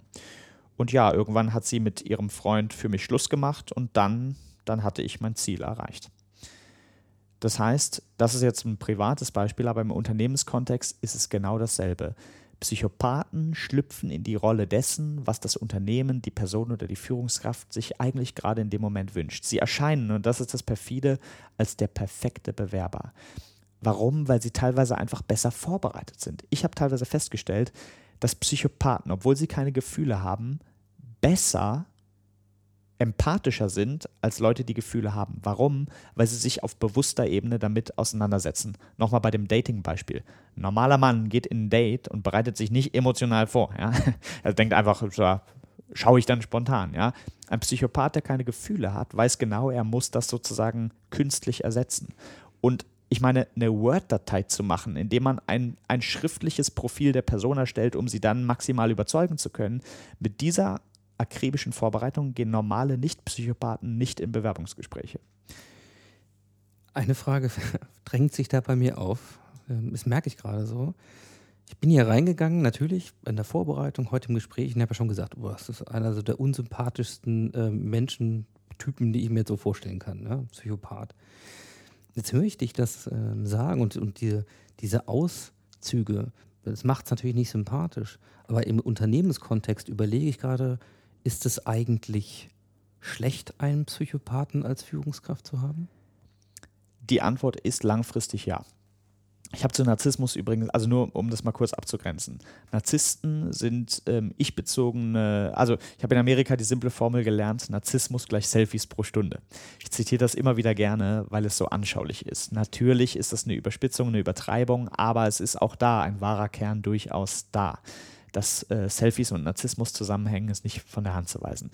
Narzissten reden viel über sich selber ähm, und ich würde niemals empfehlen, mit einem Narzissten zusammen oder verheiratet zu sein. Das kann eine schlimme Zeit für den, den oder die andere äh, Partnerin, andere Seite sein. Im Unternehmenskontext habe ich zu Narzissmus ein anderes Bild, denn Narzissten sind teilweise Leistungsträger.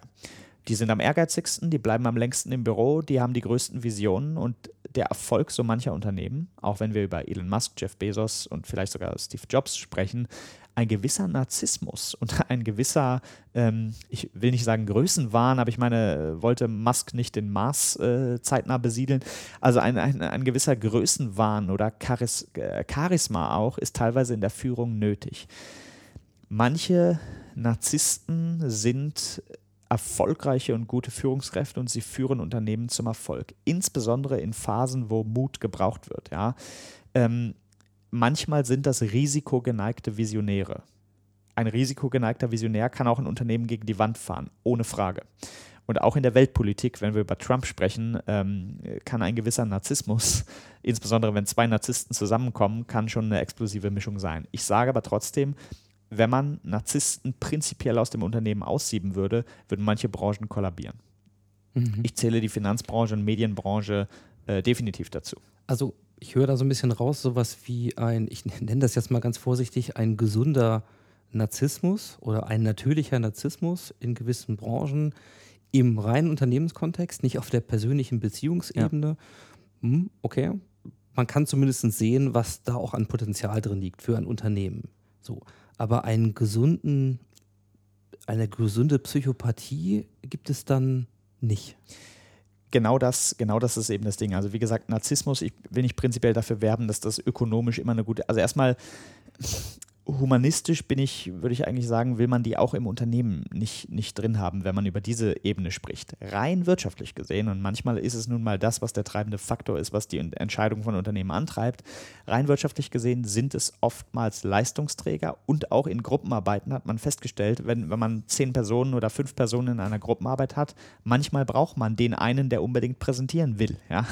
wenn die anderen vier es nicht machen wollen. Also ein gewisser Narzissmus, eine Prise Narzissmus kann rein wirtschaftlich gesprochen ähm, gar nicht so unsinnvoll sein. Und der einzige Nachteil ist gut, die reden in der Kantine permanent über sich und permanent geben sie mit ihrem Lebenslauf an und auf der Weihnachtsfeier kann es ein ätzendes Gespräch werden. Aber fernab davon, sofern man nicht mit denen verheiratet oder, oder sozusagen persönlich zu engen Kontakt hat, kann das rein wirtschaftlich gesehen ähm, manchmal gar nicht so, gar nicht so unnützlich sein. Wenn es krankhaft wird, vielleicht nicht, aber mhm. manchmal ist es, ist es nützlich. Bei Psychopathie rate ich immer davon ab, denn Psychopathen ähm, sind nicht nur Selbstdarsteller, sondern diese Empathie und Skrupellosigkeit, das manipulative Verhalten, das kann manchmal kurzfristig für ein Unternehmen sinnvoll sein. Ich meine, wenn wir äh, Wirtschaftskriminalität ist manchmal kurzfristig nicht sinnvoll, aber bereichernd im finanziellen Sinne. Wirtschaftskriminalität ist kurzfristig immer bereichernd. Auch wenn Unternehmen insgesamt kriminell äh, werden, wenn wir zum Beispiel an Dieselgate denken, kurzfristig hat das immer alles einen super Effekt. Langfristig sind die Konsequenzen aber viel härter.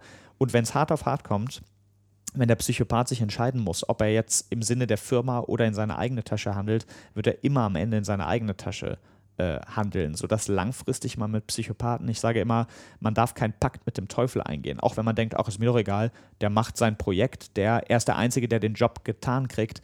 Man sollte keinen Pakt mit dem Teufel eingehen. Langfristig ziehen Psychopathen ihr Umfeld und Unternehmen, in denen sie arbeiten, mit in den Abgrund, definitiv. Dann, äh, ja, kommen wir noch ein bisschen rein in das, ähm, was du erlebt hast, was mhm. du gehört hast. Ähm, also was, es ist eine Studie, also es ist ein, wissenschaftliches äh, Bestreben, ein Forschungsprojekt ja auch. Also was ähm, hast du an Erkenntnissen schon gewonnen? Und die Anschlussfrage stelle ich schon mal, ist auch, was ist das Ziel deines Projektes? Mhm. Ich glaube, ein, eine wesentliche Erkenntnis ähm, ist folgende. Was beispielsweise Empathie und Gewissen angeht, habe ich festgestellt, dass funktionelle Psychopathen das, was bei normalen Menschen auf emotionaler Ebene funktioniert, das ersetzen sie durch analytische, kalte Prozesse. Aber nach außen hin ist der Unterschied nicht unbedingt erkennbar. Mal ein Beispiel. Ein krimineller Psychopath hat kein Gewissen und er verhält sich auch nicht gewissenhaft. Ein krimineller Psychopath hat keine Empathie und er verhält sich auch in keinster Weise empathisch, ja. Und er hat keine Gefühle und er verhält sich auch in keinster Weise so, als ob er Gefühle hätte. Aber wenn wir nochmal an das Zitat eben denken mit dem, mit dem Freund, wo er sagt, ich habe ihre Freunde auch nicht gemocht, aber ich habe ihr das halt gegeben. Das heißt, die cleveren Psychopathen sind in der Lage, diese emotionalen Funktionen wie beispielsweise Gewissen oder äh, eigenes Gefühlsleben oder Empathie, die sind in der Lage, das einfach zu spielen. Wie ein guter Schauspieler können die das sozusagen ersetzen.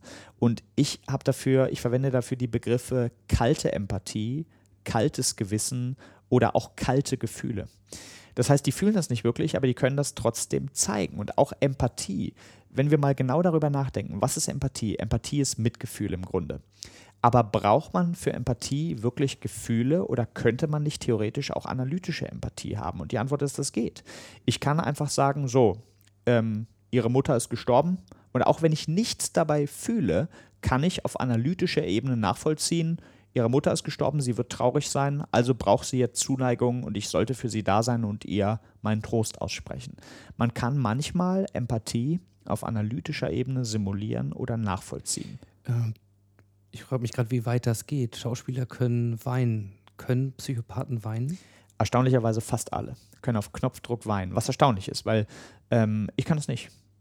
So sehr ich mich auch anstrenge, ich äh, kann nicht das auf Kommando, also natürlich kann ich mich in eine traurige Stimmung versetzen und möglicherweise nach einer Stunde oder wenn ich einfach sozusagen in mich gehe, aber ich, äh, in einem Gespräch auf Kommando mhm. äh, kann ich das nicht spielen. Die meisten konnten das und das fand ich so, so beachtlich oder beeindruckend. Das ist ein Symbol dafür, dass Psychopathen manchmal bessere Social Skills haben als Menschen, die Gefühle haben. Mhm. Warum? Weil sie sich auf analytischer Ebene seit ihrem sechsten Lebensjahr damit befassen, wie das Ganze funktioniert. Und auch zum Thema Gewissen. Gewissen ist bei uns eine emotionale Funktion. Das heißt, wenn wir etwas tun, was nicht unserem moralischen Wertesystem entspricht, dann haben wir ein Gefühl oder eine Stimme, die uns sagt, das ist falsch. Es fühlt sich falsch an. Aber braucht man, um sich gewissenhaft zu verhalten, braucht man dafür ein emotional funktionierendes Gewissen? Die Antwort ist nein. Ich kann mir auf ganz bewusster Ebene sagen, ich möchte nicht morden, weil ich nicht in den Knast will und Kinder missbrauchen oder Frauen schlagen, halte ich für unmöglich ich kann mir das sozusagen auf sehr bewusster Ebene, kann ich, das, kann ich mich so verhalten, ohne dass eine emotionale Stimme mir irgendwas sagt. Und mhm. das haben mir viele der Probanden beschrieben, dass sie quasi sich durchaus gewissenhaft, empathisch oder gefühlvoll verhalten, ohne dabei irgendwas sozusagen wirklich zu spüren. Mhm. Ich gehe ja mal davon aus, dass das Ziel deiner Arbeit letzten Endes ja das Enttarnen und vielleicht auch das Verhindern von entsprechenden Negativfolgen dieser Skrupellosigkeit ist, also dass das Ganze passiert, um, obwohl es extrem schwierig ist, am Ende zu erkennen, wo die gefährlichen Psychopathen dann sitzen. Heilung, wie gesagt, gibt es nicht, aber man muss es erkennen. Also steigen wir vielleicht mal ein bisschen ein in das Thema. Wenn ich also rein statistisch davon ausgehen muss, gerade auch in bestimmten Bereichen und quer durch alle Branchen, ja. Ähm, das gibt es und das tut meinem Unternehmen nicht gut. Ja? Bleiben wir mal in dem Kontext. Erste Frage ist, woran kann man es erkennen, wenn es denn ja. möglich ist? Und natürlich dann auch später mal die Frage, und was kann ich machen, wenn ich der Meinung bin, ne? das könnte so sein oder den Verdacht habe. Also erstmal, woran erkennt man es dann möglicherweise. Genau.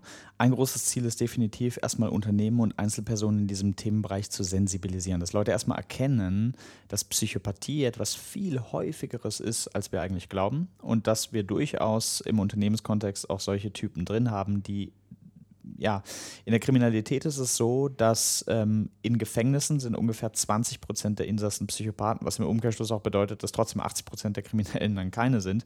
Das sind jetzt Daten aus Nordamerika.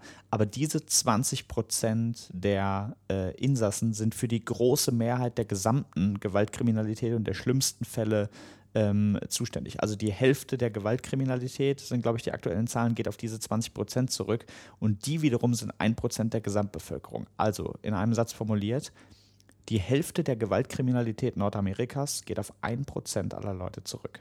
Die Wahrscheinlichkeit, dass die Hälfte aller Probleme im Unternehmenskontext auf ein Prozent der Personen zurückgeht, halte ich für nicht unwahrscheinlich, dass dieselben Zahlen sich sozusagen auf diesen Bereich übertragen. Das heißt, erstmal dafür zu sensibilisieren, was ist Psychopathie? Ist schon mal der erste Schritt, um, um auch äh, aufzuklären. Und man kann die schon, wenn man diese Psychopathie-Checkliste einmal gehört oder gelesen hat, kann man schon, merkt man schon so manche Warnsignale.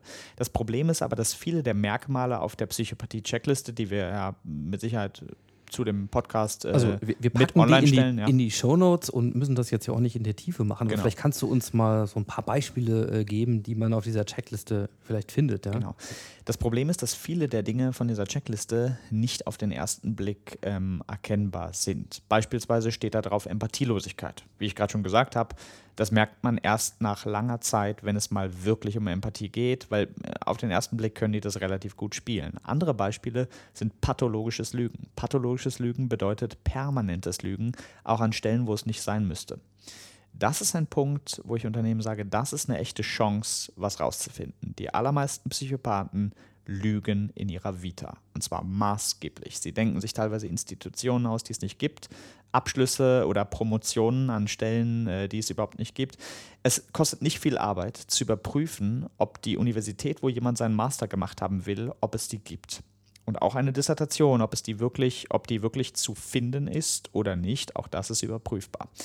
Und viele Unternehmen machen sich diese Arbeit nicht. Sie überprüfen nicht sozusagen die genauen Daten der Vita. Ich will nicht empfehlen, einen äh, geheimdienstlichen Background-Check äh, bei Bewerbern durchzuführen, aber sich mal die Mühe zu machen, das ein oder andere zu überprüfen.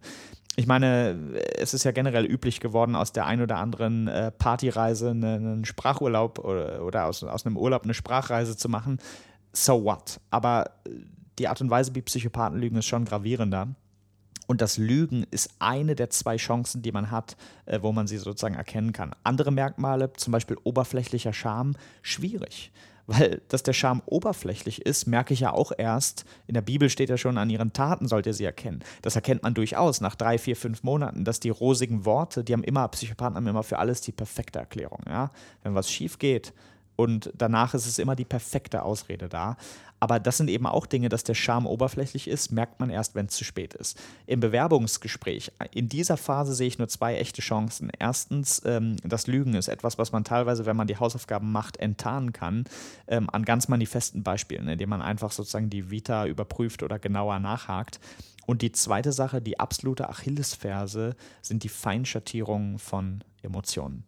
Ich habe schon gesagt, wenn man Psychopathen fragt, was der Unterschied zwischen Glück und Liebe ist, da wird die Luft erstaunlich dünn. Einer hat mir in den Interviews, er hat immer von Liebe gesprochen. Da habe ich gesagt, was ist denn eigentlich Liebe? Die Antwort war folgendes, kein Scherz. Er sagte, Liebe ist ein sich im Laufe der Zeit annullierender Adrenalinpegel und nach ungefähr drei Wochen hat sich das dann komplett erledigt und die Person ist wie jeder andere auch. So hat er seine Beziehung oder Liebe beschrieben. Wenn meine Partnerin mich fragt, was Liebe ist, und ich würde sagen, es ist ein sich selbst annullierender Adrenalinpegel, dann ist das schon eine eigentümliche Definition und gäbe Streit. Ja? Also das ist so ein bisschen die Achillesferse, diese, diese, diese oberflächlich, das oberflächliche Verständnis von Gefühlen. Also wenn man mal sozusagen im Detail, gerade wenn es um Führungs-Assessment Center, sagen wir mal, geht, wenn man mal wirklich im Detail über Situationen spricht, wo es darum geht, Dinge nachzufühlen, ein bisschen weniger als nur äh, sozusagen Trauer oder sonstiges, sondern wo, wo man mal ein bisschen wirklich Feingefühl haben muss, da wird die Luft manchmal dünn. Eine Psychopathin hat über Trauer immer im Gespräch gesprochen. Ich habe gesagt, kannst du mir ein Beispiel für Trauer geben, ähm, wann du zuletzt mal echte Trauer empfunden hast oder irgendein Beispiel? Meinte sie, nee, fällt ihr jetzt gerade kein aktuelles Beispiel ein. Dann sage ich, okay, dann fernab von Beispielen, gib mir mal irgendein Beispiel. Nicht unbedingt ein persönliches, irgendein Beispiel, was Trauer ist. Da sagt sie ja zum Beispiel, wenn man den Bus verpasst. Und das ist schon interessant. Trauer ist, wenn man den Bus verpasst. Und daran merkt man, ähm, Glück bedeutet für die, wenn man im Lotto gewinnt. Liebe ist ein sich annullierender Adrenalinpegel, wenn man genauer nachfragt. Und Trauer ist, wenn man den Bus verpasst. Das sind die Feinschattierungen, die sie nicht äh, beherrschen in vielen Fällen. Und das sind die Punkte, wo man manchmal eine Chance hat festzustellen, dass jemand eigentlich äh, Empathie nur spielt und keine echte hat. Ansonsten merkt man das leider oft erst an langfristigen Konsequenzen, beispielsweise gespaltenes Meinungsbild, manipulatives Verhalten. Das ist etwas mit ein bisschen Menschenkenntnis und Intuition, kriegt man das schon mit. Wenn man sich die Checkliste anguckt, ähm, dann fallen einem manchmal schon ein, zwei Personen ein, die in die Kategorie fallen. Leider muss ich aber desillusionieren, es gibt wenige Chancen, das, was man sich ja eigentlich wünscht, im Vorstellungsgespräch die Leute anhand von simplen Fragen schon zu enttarnen. Das ist bis auf Lügen und die Blindheit für Gefühle äh, kaum möglich. Ja, also ist natürlich klar, witzigerweise war mir das gar nicht äh, jetzt als erstes so eingefallen im Sinne von präventiv, Ja. also im Bewerbungsgespräch, aber da macht es natürlich extrem Sinn, dafür zu sensibilisieren. Ich war dann gedanklich mehr im, in der Wirklichkeit, Ja. äh, wo es dann eben darum geht zu sagen, ja, äh, da muss man halt genauer hingucken. Das Schöne, was du gerade gesagt hast, also Trauer ist, wenn man den Bus verpasst. Ja, das ist, äh, das ist ein, das ist unfassbar, das kann man sich ja nicht ausdenken. So, Ja. äh, dass es natürlich insgesamt noch ein Grund mehr ist, mal über Gefühle zu reden im Unternehmenskontext, was Ja. wir ja die letzten Jahrzehnte im Grunde fast systematisch immer weiter zurückgefahren haben im Sinne von, ne, wir sind hier auf der Arbeit und nicht äh, ne, Genau. in, in der Paartherapie. Äh, also nochmal guter Grund, wieder zu sensibilisieren und nicht nur oberflächlich, sondern ein bisschen tiefer auch reinzugehen. Ich finde, das äh, wird mir gerade auch nochmal klar. Und auch Empathie als Führungsqualifikation oder Führungs, äh, Führungseigenschaft zu betrachten. Ja, es ist eben nicht nur das harte, ähm, wenn jemand nur Zahlen, Daten, Fakten sieht, ist er ein guter Controller, möglicherweise aber keine gute Führungskraft. Führung ähm, hat am Ende mit Menschen zu tun und das hat am Ende mit Psychologie zu tun. Und es ist schon manchmal, ähm, manchmal beachtlich, was für Gefühlslegastheniker es in Führungspositionen schaffen, um es ein bisschen plakativ zu formulieren. Ja, also es ist aus allem, was du sagst, heraus ähm, nachvollziehbar, dass das auch eine gewisse Konsequenz sogar hat. Ja. Also, wie gesagt, Thema Skrupellosigkeit hilft auch, um, um vielleicht Karriere zu machen. Äh, gleichzeitig, ja, es auch eine sehr, äh, also das Stereotyp würden ja die meisten unterschreiben, wo wir dann wieder dabei sind, was man als Nicht-Führungskraft, als Bild über Führungskräfte hat und so weiter. Ähm, also ich habe viel gelernt schon über Psychopathie. Ich merke, dass ich noch nicht so ganz klar bin, wie ich jetzt über Narzissmus denken soll und, und Narzissten im Unternehmenskontext, weil das ist ambivalent. Ja? Absolut. Und klang jetzt irgendwie am Ende aber nicht irgendwie gefährlich, sondern vielleicht nur nervig. So. Im Unternehmenskontext, ja, wie gesagt, privat sehe ich, das, sehe ich das ganz anders, Mhm. aber im Unternehmenskontext, wie gesagt, abgesehen davon, dass sie in Ja. der Mensa viel über sich sprechen, hat es manchmal Ja, wenig sozusagen negative Konsequenzen, weil einfach der Kontakt nicht so in der Tiefe da ist. Aber es gibt ein interessantes Ergebnis. Es gibt manche Studien, die haben festgestellt, Narzissten leisten weniger oder bringen schlechtere Leistungen und es gibt Studien, die sagen, Narzissten bringen bessere Performance. Und es gibt eine Studie, die hat die so, sozusagen die Ursache oder die Moderatorvariable rausgefunden und ähm, die Studie heißt, ähm, die Perform The Performance of Narcissists falls and rises with the opportunity of glory. Also mit anderen Worten, wenn sie durch ihre Leistung am Ende Mitarbeiter des Monats sind, also wenn die Leistung klar auf Narzissten ausstrahlt und zurückverfolgbar ist oder sie persönlich einen Bonus in ihre eigene Tasche kriegen, dann sind die enorm ehrgeizig und haben eine wahnsinnige Performance. Wenn das aber eine Teamarbeit ist von, sagen wir mal, zehn Leuten oder eine Projektarbeit und der Narzisst oder die Narzisstin hat die Idee, egal wie sehr ich mich anstrenge, das ist am Ende gar nicht auf mich, das strahlt am Ende nicht auf mich zurück, dann kann die Performance auch ganz schnell, ganz stark nachlassen. Also ähm, da ist wissenschaftlich zum Glück im Unternehmenskontext Licht ins Dunkel gebracht worden. Ob Narzissten äh, Performer sind oder nicht, hängt davon ab, ob der Erfolg sich am Ende für sie persönlich lohnt und die Aufmerksamkeit und so weiter auf sie äh, zurückstrahlt. In diesem Kontext muss ich gerade an viele ja auch Gespräche hier auch im Modcast ähm, über, das, über das Thema New Work und Ja. Unternehmenskultur denken. Und äh, wenn, ich, wenn ich das höre, was du sagst, Ja. äh, und das mal projiziere in eine, in eine Wirklichkeit, wo es häufig knallt, dann würde ich das wie folgt interpretieren. Ähm, wenn ich ein stark hierarchisch auf Leistungsbasis ausgerichtetes Unternehmen, so eine Unternehmenskultur habe, so eine Performancekultur, ja, wo dann wahrscheinlich auch entsprechende Narzissten überproportional in die Karrieren machen und in der Führung sind und damit auch maßgeblich die Unternehmenskultur bestimmen und die, und die zukünftige Entwicklung des Unternehmens führen. Dann treffen sie, ob auf eine andere Generation oder andere Mitarbeiter in der Breite, die über Working Out Loud und eine andere Philosophie und viele andere Methoden genau das Gegenteil informell nach vorne bringen, nämlich dieses ganze Thema von Kollaboration, Co-Kreation, ja, dieses ganze agile Mindset, so und dass das knallen muss, liegt ja in der Natur der Sache, oder? Absolut. So manche Unternehmenskultur zieht diese Personen auch an. Also wie gesagt, die Tatsache, dass wir teilweise im, im Management drei bis sechs Prozent auch Psychopathie äh, haben. Das hat nicht nur mit den Personen zu tun. Wenn wir eine Unternehmenskultur hätten, die diese Verhaltensweisen nicht belohnen würde, dann würden wir diese Personen ja auch gar nicht so sehr nach oben spülen. Also es ist schon immer eine Wechselwirkung aus Personenmerkmalen und Organisationsmerkmalen. Und es gibt so einige Unternehmenskulturen, die genau diese Art äh, von, von Narzissmus oder auch Psychopathie mhm. ähm, belohnen in gewisser Weise, ja. Und was man auch ganz klar sagen muss, ich meine, wir haben ja hier Grundhaltung, auch an der Stelle. Ja. Narzisstische Grundhaltung oder eben eher die, eine, ich sag jetzt mal, eine kollektive Grundhaltung. Also Ja. wie wichtig ist mir das für meine Leistung, auch den Ruhm zu kassieren? Ne? Wie wichtig Ja. bin ich im Vergleich zu anderen? Wie wichtig ist der Erfolg eines Teams? Wenn man das ein bisschen ähm, ja, so betrachtet und die Wirklichkeit ist auch komplex und es gibt viele Schattierungen, aber wenn man das mal so als sys- systemischen Effekt sieht, dann ist auch klar, warum es so schwer ist, aus einer Bewegung im Unternehmen, die eben nicht narzisstisch, Ja. nicht egoistisch und nicht auf den Ruhm ausgelegt ist des Einzelnen, sondern der Versuch, ne, eine andere Kultur zu prägen, warum es so schwer ist, dann durchzudrücken und warum es so massive Gegenreaktionen gibt. Und äh, ja, am Ende gibt es wahrscheinlich gute Beispiele für beide Grundmodelle, die im wirtschaftlichen Sinne auch erfolgreich sind. Eine absolut auf Leistungskultur ausgelegte Unternehmung, die überproportional auch solche Typen anzieht, Ja. wenn sie ihnen auch den Ruhm dafür gibt, kann sehr erfolgreich sein aufgrund des Leistungsanreizes.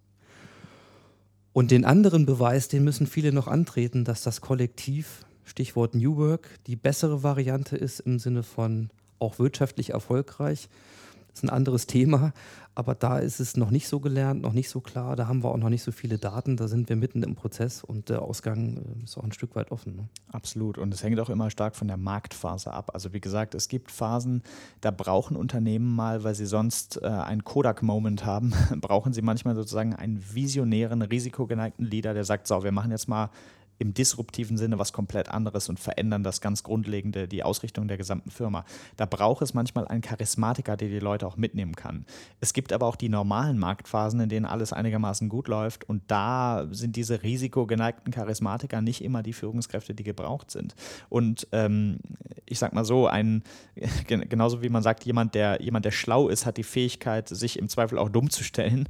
Und äh, so würde ich sagen, jemand, der jemand, der nicht narzisstisch ist, kann in gewisser Weise auch mal diesen, diesen Narzissmus-Ding auch mal hochfahren, kann es aber auch wenn dann die Risikophase, wo das gerade mal gewünscht ist, auch wieder zurückfahren. Ein Narzisst kann nicht aus der Haut. Er wird immer der, der sozusagen äh, charismatische, risikogeneigte Visionär sein, auch wenn die Marktphase gerade so ist, dass es nicht mehr gebraucht ist. Deswegen glaube ich, langfristig ähm, gibt es wenig Beispiele, wo, wo auch narzisstische Führung, ich meine, ja, Amazon und so weiter, alles erfolgreiche Unternehmen, aber wenn wir uns angucken, wie es den Mitarbeitern geht, äh, es kommt immer darauf an, was man will. Wenn man sagt, humanistische Werte sind mir vollkommen egal, mir geht es nur sozusagen um Wachstum und Leistung, ja, dann gibt es auch Positivbeispiele von narzisstischer Führung.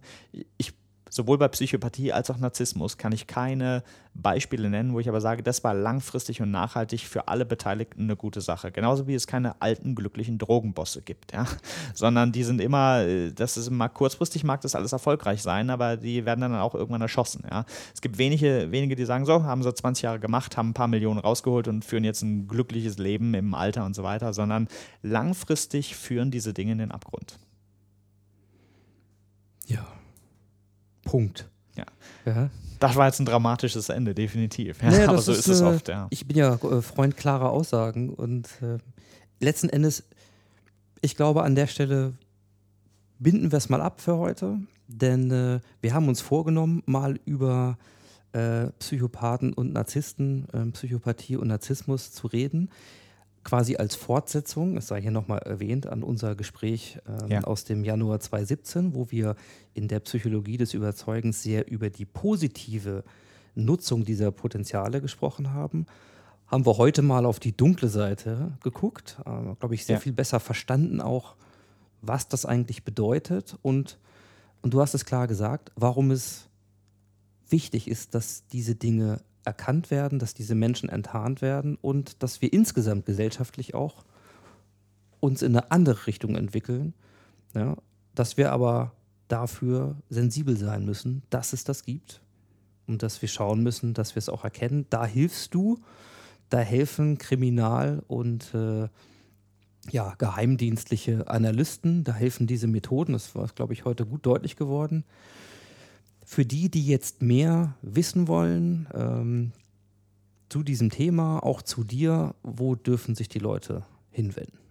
Genau, also ich biete schon Dienstleistungen an für Unternehmen, Behörden, Polizei, allerdings nicht für Einzelpersonen, sondern eher für Organisationen und Institutionen.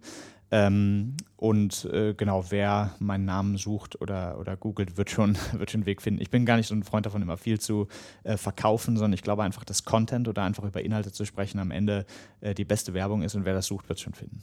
Ja, und ansonsten lege ich hier gerne nochmal unsere Shownote-Page ans Herz. Da mhm. findet ihr auch noch ein bisschen was. Da werden wir die Checkliste mal reinpacken. Ja, ähm, und da als kleines Bonbon äh, hast du mir auch erzählt, es gibt auch so eine Liste der, äh, der psychopathischsten Berufsbilder ja, ja genau, und Branchen und so. Genau, die Top 10. Da machen wir euch jetzt ein bisschen neugierig. Da müsst ihr dann mal auf die Shownotes gucken, da findet ihr das. Also, ähm, Marc, ich finde es nach wie vor wie misst mir ja auch in unserer ersten Begegnung schon so gegen beeindruckend, ähm, was du machst. Ich finde es mutig und konsequent, wie auch deine eigene Entwicklung weitergeht. Ich glaube, es ist deutlich geworden, dass es da noch viel Bedarf gibt, noch mehr Licht ins Dunkel zu bringen äh, und Dinge klar zu machen, transparent zu machen. Da bist du vorne mit dabei. Und ähm, ja, insofern danke ich dir ähm, für all diese Insights und ja, vielleicht machen wir das einfach zur guten Gewohnheit und in ein paar Jahren sehen wir uns wieder. Wir dann, ja. Reden wir dann genau. da wieder und lassen euch dann daran teilhaben. Also insofern, ich habe das sehr genossen, fand das super spannend und äh, die Vorfreude war mehr als gerechtfertigt. Also vielen Dank. Ja, ich freue mich auch sehr, dass das Thema, ähm, auch für den Mut, das Thema mal aufzugreifen. Ich merke auch bei Unternehmen, lange Zeit war Psychopathie wenn wir jetzt über Vorträge sprechen, war es der am wenigsten angefragte Vortrag, weil Unternehmen gesagt haben, mit Psychopathie haben wir nichts zu tun. Genauso wie Wirtschaftskriminalität. Alle kümmern sich immer erst dann darum, wenn es zu spät ist. Ähm, mittlerweile ändert sich das und Leute äh, fangen an, sich für Psychopathie und Narzissmus zu interessieren und das auch anzufragen und zu sensibilisieren. Und deswegen finde ich es auch gut oder, oder mutig, auch über das Thema einfach mal zu sprechen. Auch wenn du, wie du sagst, erstmal sehr unsympathisch und dunkel klingt, ähm, ist es auch was, über das man mal sprechen muss. Ja. In diesem Sinne hole ich mir jetzt eine Kugel Schlumpf und Malaga und. Äh und ich zweimal Vanille, ja. Alles klar. Alles klar. Vielen Dank.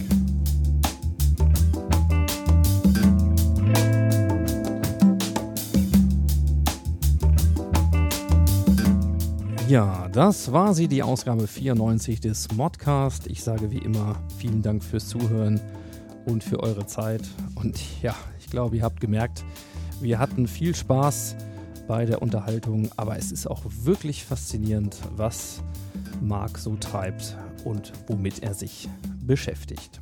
Wenn ihr noch Lust auf weitere faszinierende Beschäftigung habt, dann lege ich euch das New Management Portal von Haufe nochmal sehr ans Herz. Dort gibt es eine Menge Artikel, die sicherlich auch eure Zeit und Aufmerksamkeit wert sind.